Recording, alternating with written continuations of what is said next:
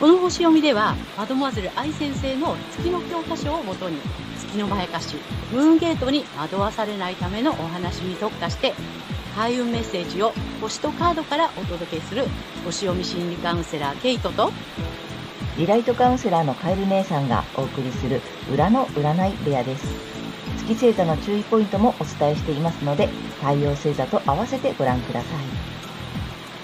月星座がわからない方は、無料のホロスコープの作成サイトの URL を概要欄に貼っておきますので確認してください。月星座のムーンゲートについては、12星座別に詳しく解説している動画がございますので、ぜひそちらもご覧ください。ゲットとカエル姉さんの裏の占い部屋へようこそ。ようこそ。皆様こんにちは。お元気ですか？えー、今日は12月13日、伊手座の新月のね、星読みとカードリーディングをお送りいたします。まずはね、けいちゃんに星の動向をお願いします。はい。えー、今回の新月は、伊手座の20度、えー、12ハウス、まあ、これは5度前ルールを採用した場合なんですけども、12ハウスで起こります。えー、前回の双子座の満月と同じ、えー、見えない敵とか一心上の自由の制限、秘密とか隠されてる問題などを、え、表す領域になります。そして、えー、このね、新月のキーワードがですね、チャレンジとか無謀とか熱中、などで、えっとね、思想や、え教養面において、今のレベルではチャレンジできないようなものを見ると、思わず挑戦したくなるというね、意味合いの、えー、度数にあります。で、新月と同じ場所にいる、この火星からのね、影響もあって、まあだから、まあ、なんていうのかな、こうエネルギーを注がれるみたいな感じですよね。で、私たちの意識は、この隠されている問題など、12ハウスの事象に対する思想面などで無謀なチャレンジをしたくなる、なりそうなんですね。で、この、伊手座のオーバーロードっていうことで、伊手座にね、太陽、月、火星ということで、星が密集してますので、このね、向上心とか、伊手座のね、あの、冒険などっていう、この勝利っていうのが強調される、えー、イメージです。で、個人的にもインスピレーションに突き動かされて何かにチャレンジしたくなるかもしれません。えー、そして7月から魚座で逆行をしていた海洋星は12月6日に巡行に戻りましたが、えー、今回の新月に90度というこの横槍やね、煽りを入れてくるような、そういったあの角度にいて、まあ、曖昧にしたり、ぼんやりさせたりしそうなんですね。で、えー、まあ逆に変な夢を煽られると暴走しそうなので、その辺は要注意かなと思います。はい。またですね、この新月当日、まあ今日13日から水星が今年最後の、そして年越し来年1月2日までの逆行を開始します。で、巡行から逆行、その反対の逆行から巡行というこの切り替えのタイミングを竜、まあ、ステーションと言って、これ影響が大きく出ると言われています。なのでね、年末年始が絡むので、あのね、いつもよりね、こう気がせいたり、焦ったりして、こういつも以上にね、ミスコミュニケーションとかね、えー、メールの誤送信など、まあそういったこともね、えー、誘発しそうです。で、ちょっと、こう、水星っていうのはね、まあ、交通っていうね、ところもあるので、事故なんかにもちょっと要注意かなっていうふうにね、思います。ですので、一呼吸置くことをね、えー、この時期は意識しましょう。また、システム障害などによる ATM のね、不具合とか、まあ、交通機関のね、遅れ、トラブルなどの影響も、え、想定して、え、計画したり、まあ、準備をしておくことをお勧めします。で、前回の満月で高く広い視点と知恵を働かせて真実を追求することなどを促され、今回は今のレベルではチャレンジできないようなものに挑戦していくスタートになりそうです。大まかな流れはこんな感じです。はい、ありがとうございます。ありがとうございます。あれだね、あの、まあ、伊手座の季節に入ってるからさ、まあ、前回でちょっと高く広い視点から見は、ね、見てねっていうのと、あと、あれだね、ちょっと遠くへチャレンジするみたいなイメージだよね。この今までのではないやつね。そうなの。いてなので、手の届かないところをやっぱり狙いたくなるんだよね。だよね。だからそこをちょっと、うん、あの、挑戦していくターンに入ったよ、みたいな感じか。そうです。面白いね。あとあれだね、ちょっとね、水星の逆行がさ、ね、この年末から年始にかかるっていうのがね。そうなの。ねちょっといつもよりね、要注意かなって。うんうんそれじゃなくても、ほら、気がせくじゃないですか、うん年末ってね。うん。ねあとそう、その ATM もそうだし、まあ、例えばさ、メールの誤送信とかさ、システム障害とか、ちょっとね、お仕事とかでもさ、このうん。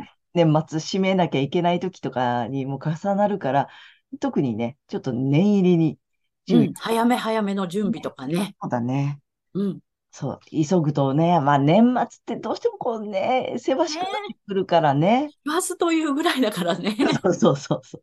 師走だからさ、そこも。重なるからさ、ちょっと余裕を持ってね、そうです、そうです。いや、拍車がかかっちゃう分、うん意識して、一呼吸置いてっていうふうに、そう、心の、早め早めに慌てなくて済むように、そ心の余裕を持つことう。と、あそのと。あれよね、早めに準備しとく。ちょっとね、ATM とかほら、あのね、お正月動かなくなる前に少しうん現金用意しとくとかさ、なんか少し早めに連絡しておくとかさ、なんかちょっとそんなことしとくといいかもしれないね。そうですね。何か起こっても大丈夫なように、早めに早めにっていう。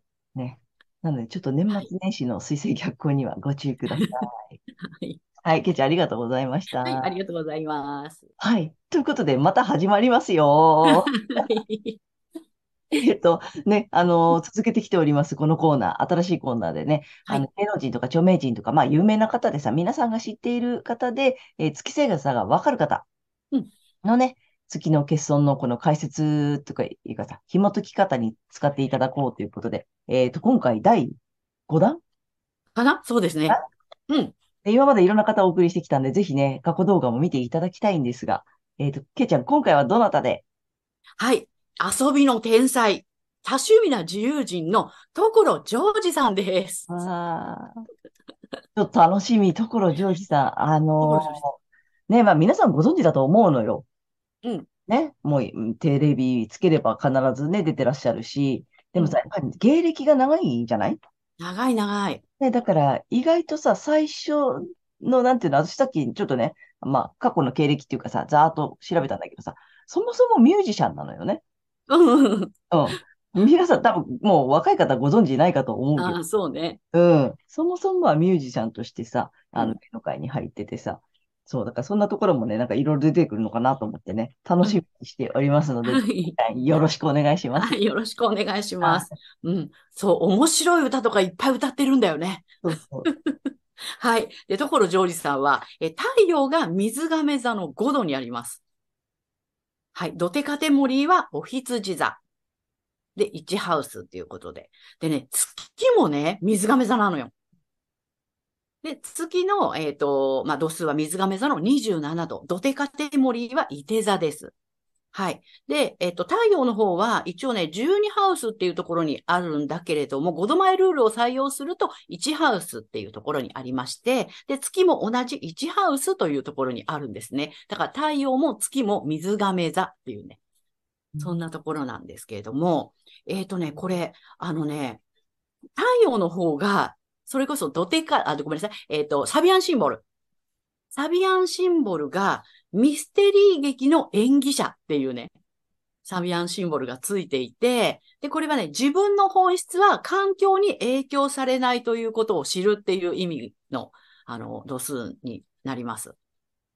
で、月の方がね、また面白い文章がついていて、倒され、ノコギリで切られた木っていうね、サビアンシンボルで、これは仲間や共有されていたものから切り離されて孤立し、そこで新しい自分が生まれるっていうね、まあそういった意味合いの、はい、度数になるんですけれども、これがまたね、あの、全然違う感じじゃない？同じ水亀座でも。うんうんうんで、まあ、太陽の方はね、ドテカテモリはお羊座なんですよね。で、月のドテカテモリは伊手座で、両方ともね、あの、火のエレメントなんだけど、牡羊座の方は、まあ、だ第一星座。で I, I am というね。 I am の、えーフレーバーがある、えー水瓶座だからさ、まさにそうだなと思っていて。うん。で、これ月の方は、まあ、射手なので、まあ、社会的な人格が、とかね、うんなんかちょっとこう、ここに佇むみたいな、それこそ、あの、中身は共有されていたものから切り離されて孤立して、新しい自分が生まれていくっていう、まさに孤高のイメージが月の方にはあるんだけれども、でも、所さん見るとそういう感じはないじゃない？そうだね。そう、みんなと仲良くやってるし、うん。みんなとワイワイね、本当に楽しく、遊びの天才だなっていうふうにね、うん。うん、思うんだけど、これは月にとらわれていない、うんえーまあ、成功例というか、うん、月とね、太陽が同じ方の、まあ、成功例なのかなっていうことでね、今回ご紹介させていただきました。なるほど。うん。ね今回のポイントはさ、月星座と太陽星座が同じっていうところをね、皆様にお伝えしたいのよね。そうなんです。うん結構いらっしゃると思うんで、少ないかもしれないけど、いらっしゃるからね。うんうん。うん。そうなのよね。はいそういう意味では成功例だよね、そして。成功例なの。うん。うん。そう。うんで、まあね、もっと言っちゃうと、アセンダント水亀座だからね。おお。すごいもう本当に、あの、水亀座のオーバーロードだから、もうザ・水亀座っていう感じ。水亀座をすごく強調するんだけれども、だから、やっぱりでも、なんていうのかな、環境にこう、左右されてないなっていう感じは本当に一貫してしてるなって、うん。うんうん、思っていて。芸歴長いってね、姉さんさっき言ってくれたけど、私実は、私が女子高生だった大昔。あの、地元のショッピングモールに、うん。コロさんが、うん。あの、それこそ地方巡業かなんかでいらしたことがあってう。ん、私は直接見てないんだけどね、あの、その時は、あの、ウェイトレスのバイトをやっていたので、うん。うん、したらお、あの、お店に来たお客さんが、所さん、あの、なんだっけ、お金投げられて怒ってたって言ってね。そう、だから本当にその時からもう自分にね、あの、我ありっていう、そして水亀座の個性っていうところで生きてらっしゃったんだろうなってね、そういう思い出してね、てそういえば、こう、環境にぶらされずに、うん。うんうん、やってらっしゃったんだなってそん思いました。なプチエピソードがあったんだね。そうなの、実はね。へえ。あうんの、まあ、どっちもね、月星座も太陽星座も水亀座だから、まあ、個性的なんだよね。簡単に言うと特徴がね。うんで、うんうんさっきもけいちゃんから解説があった、太陽のドデカ、ドデカテモリは、大羊座。そまあ、本当なんていうの、我ありだし、スピーディーだし、なんていうの？ね。うんね一人でも、なんていうの、こ個性的にさらに個性だよね。個性的な上の個性みたいなさ。う。これやりたいみたいなね。うん、さこれ面白そうみたいなね。でピューって言っちゃうみたいなさ。うんうん。で、月の方は、月も水亀座なんだけども、えードテカテモリーは伊手座だから、さっきも言ってたけどさ、例えばこれで社会的になんかさ、うん役に立たねばとかさ、うん社会で貢献しなければとかって始まると、いや、月にやられていくよっていうやつよね。そうだよね。うんで、社会的な人格者でありたいって言ったら、あんな変な歌を歌いません。変そうなの。だって言ったら失礼だけど、すっごい面白い歌詞なんだよね。そうなの。あのね、ご存知ない方はぜひね、聞いていただきたいんだけどさ、まあ、あの、簡単に言うとさ、やっぱり当時の、だからさ、あの頃、デビューが多分70年代なのよね。うんうん。うん。で、あの、まあ、大きいバンドのさ、なんだっけ、バックコーラスとかさ、なうんうんゼッタとかなんかいろいろそういうのもやってたりして、あの、うん歌ってらっしゃるのよ、ずいぶん前からさ。でもさ、その作った歌とかもさ、なんていうの、すごく最先端すぎるのよね。最先端すぎるね。え今だったら多分すごくみんなそういうのもあるから受けるけど、当時からしたら、うん。っていうのちょっとさ、ひねくったとかさ、ひにくったというかさ、すごくさ、こう、あ、頭がいいからね、とにかく。そうそうそう。本当天才的だよね。本当正気のサタデーナイトだよ。そうそうそうそうそう。当時からしたらあまりにちょっと最先端すぎて、なんかそう、みんなついてこなかったみたいなさ。うん。で、わかる人だけは、なんていうの、わかるみたいなさ。うん。面白いと思って聞いてた。で、ほら、親しい人たちもさ、まあ、ね、皆さんご存知のタモリさんとかさ、うん。たけねし。さんとかさ、もう、だからそういう人たちが認めてくれるのよね、すごく。うんうん。うん。だからそういう人たちに、あと、ほら、タモリさんそうそう。確か仲人もタモリさんで、うんうん。うん。だからさ、まあ、やっぱりそういう人たちから、さらにだから、そういう人たちにはめちゃめちゃ受けるよね。うん。うん。だからねそこでさ、その社会的にとか一般のみんなに分かってもらおうとかって多分してたら、うんうん。こうはなってないよね。そうね。うん。ましてでね、ほら、ここに佇むみたいなところのね、あの、うんサビアシンボルだからさ、月は。うんそうはなってないよねって。そうだから本当、これ月にまやかされれてたら、今のようには絶対なってないよねって。うん。そんな気がしますね。うん、これも成功例かなっていう。ねうん。えだからぜひあのさ、月星座と太陽星座が今回同じっていうところもお伝えしたかったので、うんななんていうの、どっちも活かせ、活かす方に持っていくってことよね。うんうん。うん。あの、同じものを結局裏表で持ってるからさ。うん。うん。だからその偏るときにさ、えっと、しなければとかするべきだとかさ、こうあるべきだとかっていう、なんかそういうマイナスの常識にとらわれ始めると、え月星座の方に偏っちゃうからさ、やっぱり自分で楽しく活かしていくっていうところがさ、この月星座と太陽星座がね、うん同じ方のポイントかな。いや、本当よね。うん。うんまあ私もさ、その太陽と月が同じなんだけどさ、だからね、ケイちゃんにはよく何回か説明してもらったんだけどさ、ポイントがね、あるよね。ありますね。うん、あの太陽と月が同じ方へのメッセージ。あ、あまた改めてなんだけど、やっぱ月っていうのはその不安とか恐れっていうところをついてくるので、やっぱりベースに恐れと不安があるときには月にやられてんじゃないかなっていうことで、あの、振り返ってもらえればいいんじゃないかなと思います。なるほどね。そうだよね。良さを生かそうとした時のベースが不安とかさ、恐怖だと、なんかやっぱり、なんで、その自分の良さを出すときにさ、うんなんか、なんつったらいいの？出しとかなきゃみたいなさ、これやっとかなきゃみたいになるんだよね。うんやっとかないとこ、まずいよね、みたいな。うんうん、それはちょっと月ベースなのかなっていうう。んうん。そうそう。うんうんそのベースで、そのさ、あ太陽と月が同じ方は、ベースがどっちかなっていうのをさ、うん見ていただきたいよね。そうですね。うんそう。なんか楽しくてとか、もうやりたいからやるっていう、うんそういうプラスのね、あの、まあ、能動性だったらいいけど、うん、こ、これをやっとかないとまずいよなとか、なんか、うん、これしておかないとっていうのが、なんか、こう、裏にあるようだったら、それはやっぱり月に騙されてる可能性が大きいので、一回振り返ってもらえるといいと思います。うんはい。はい。なので、今回はちょっと太陽と月が同じという方にはね、ぜひぜひ、あの、お届けしたいなと思いました。面はい。白かったね、やっぱりね、どこうんそう。はい。けいちゃん、ありがとうございました。はい、ありがとうございました。はい。では、この後引き続き12星座いきたいと思います。はい。では、今回の新月が水亀座さんにとってどんな新月なのかっていうことでお伝えしていきたいと思います。え水亀座さんが今のレベルではチャレンジできないようなものに挑戦、スタートを切りたくなるエリアは未来、仲間、コミュニティなどの領域になります。えここは水亀座さんの本来のエリアになります。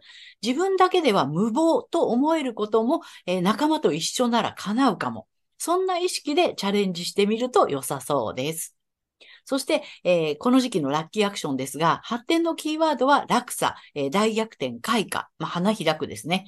えーで、家族や家庭内などの心理的な基盤、いわゆる安心できる場所において、人との違い、まあ、落差を受け入れることで意欲を刺激することになります。革新的で改革者でもある水亀座さんは人と違って全然いいんです。さらに、金運アップの鍵ですが、キャリアやビジネス、ライフワークなどにおいて、え違う分野の人たちとも限界突破という共通した体験を通じて信仰を深めるというイメージを持つと、金運のスイッチになりそうですので、ぜひやってみてください。はい、ここまでが太陽水亀座さんへのメッセージとなります。ここからは月水亀座さんへの注意ポイントです。で、月の解釈ということでね、毎回お伝えしているのですが、今回はね、エレメントのお話をしたいと思います。はい。で、水亀座のエレメントは風になりますね。え知性とか論理などの思考的な機能を重視する傾向があります。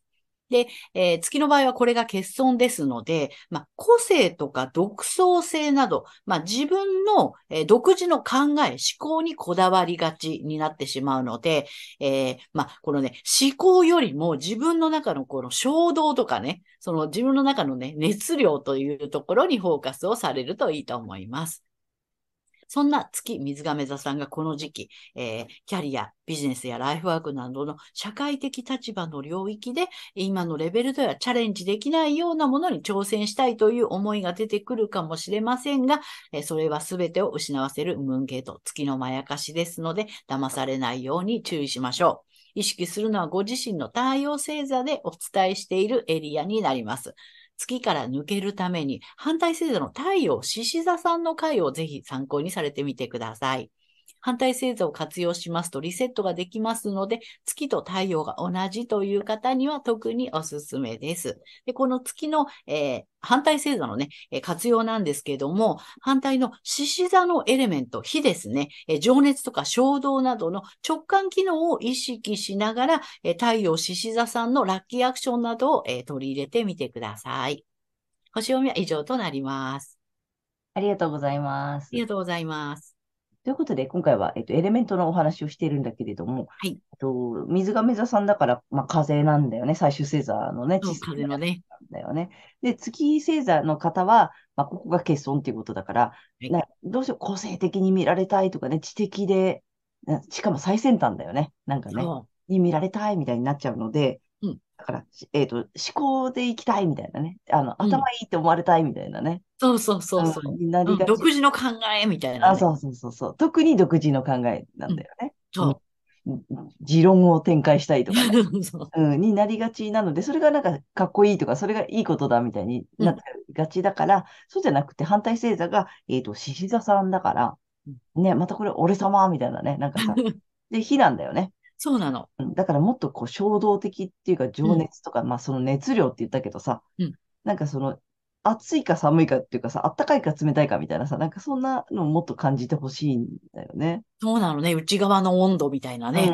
うんうん。その知的なことにこだわるよりも、それは本当になんかさ、自分にとって楽しいことなのかとかさ、うん体がね、暖かくなるようなことなのかとか、なんかそういう、なんかその温度をそね、感じてほしいみたいなね。う。はい。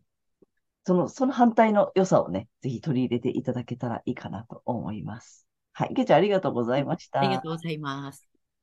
ということで、ここからはカエル姉さんのカードリーディングならぬカードカウンセリングに行きたいと思います。お願いします。はい。で、えっと、またタロット2枚とね、えーラストに1枚リアルに引いていきますが、まずタロットカードいきます。水亀座さん。ダダン。はい。ね、面白いよ。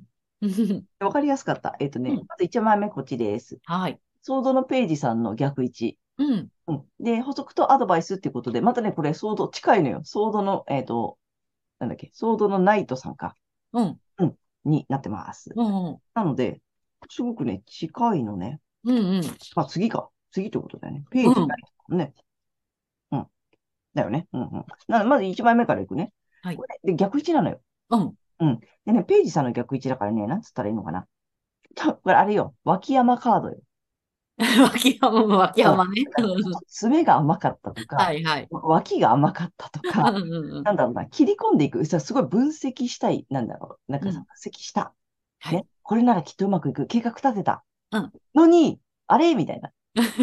あれ、うまくいくはずだったのに、あれ？ってうん言ってて、でもそれの、なんていうの、その原因っていうかさ、うんあれは、なんかちょっと爪が甘かったとか、計画が甘かったとかさ、うんうんそんなことがね、もしかしたらあるのかもしれない。はい。